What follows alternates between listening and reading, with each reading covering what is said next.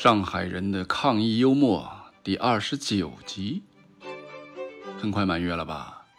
今天的主题叫穿越。首先，刚刚我们的航天员凯旋了，我其实很担心啊，这个时候进入地球，你是不是得出示一下四十八小时核酸呢？后来一想，人家在太空一百八十三天隔离，很安全。祝贺祝贺啊！鼓个掌，鼓个掌。厉害了，我的国啊！好了，接下来我们来点实际生活啊，从太空回到地球，来点魔都的魔幻穿越。第一段，《桃花源记》仿写一段。二零二二年中，有间人以跑腿为业，沿高铁行，望路之远近。忽逢桃花林啊，错了，忽逢樱花林，假绿化带数百步，中无杂树，芳草不是凄美，芳草已被撸光，落英缤纷。有人胜意志，复前行，穷其林得一微信群，群二维码很小，扫之，叮声响起，豁然开朗，群内数百人。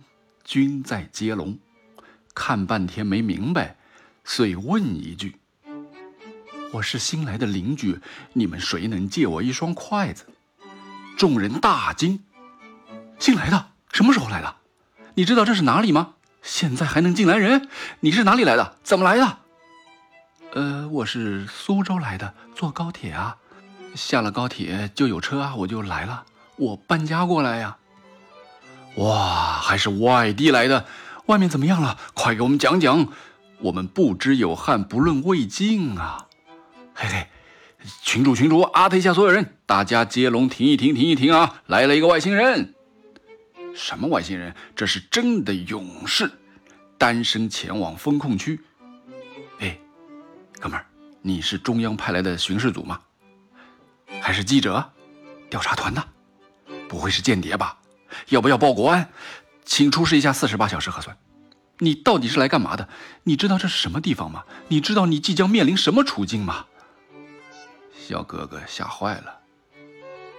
他说：“我只想借一双筷子，我没筷子吃不了泡面。”哇，他有泡面，有泡面呢。你还有什么？你都带了什么？哎，你在苏州泡面不好吃吗？你跑这儿来吃。你是苏州有债主要追杀你吗？啊，还是这里有你割舍不下的妹妹呀？是不是私奔来了？不对呀，私奔是两个人呐。好，反正你是真的勇士啊！我们想出去都出不去，你竟然来了，你勇的离谱啊，小哥哥！哎，你泡面慢点吃啊，你后面最起码要吃半个月。你带了多少啊？哎，不对呀，你你泡面都带了，你筷子不带？小哥哥还是很无奈的说。我就想借一双筷子，你们不要这么激动啊！我食物啊、衣物啊、手指啊都带了，就是没带碗筷啊。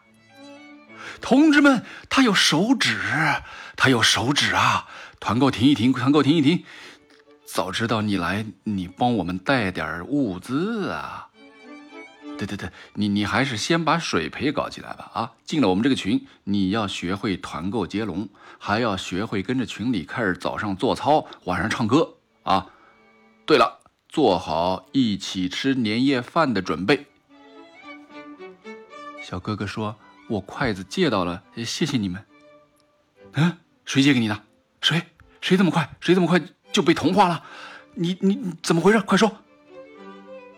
我我刚才不是说有手指吗？嗯，有人拿筷子跟我换的，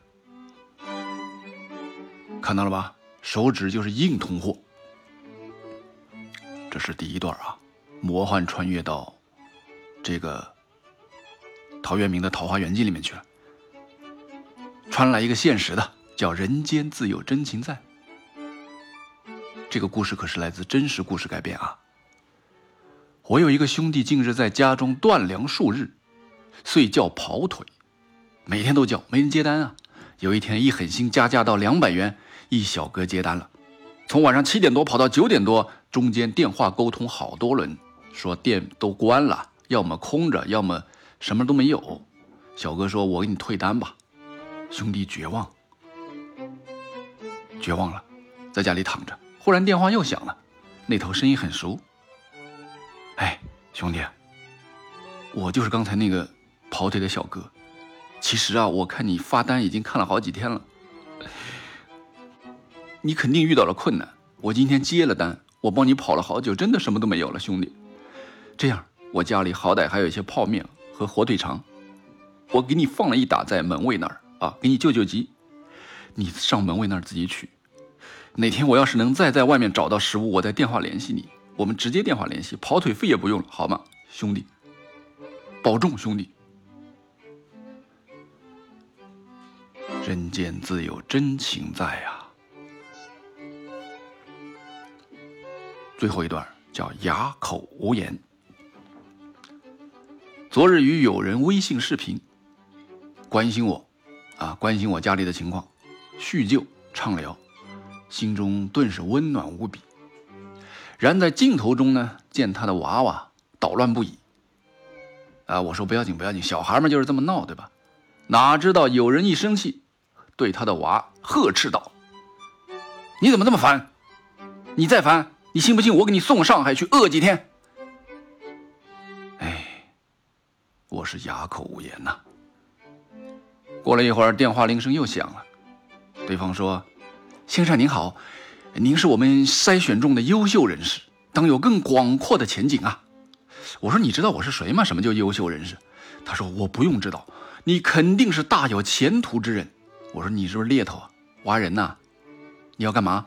对方答曰：“哎呀，我们呐，现在可以紧急办理全球多个国家移民手续，最多五月份就能搞定。”我反问之：“五月？五月你能搞定？要么你先在五月份把我从小区里边移出去啊？你能办到这个，我就信你。”对方把电话挂了，哑口无言呐。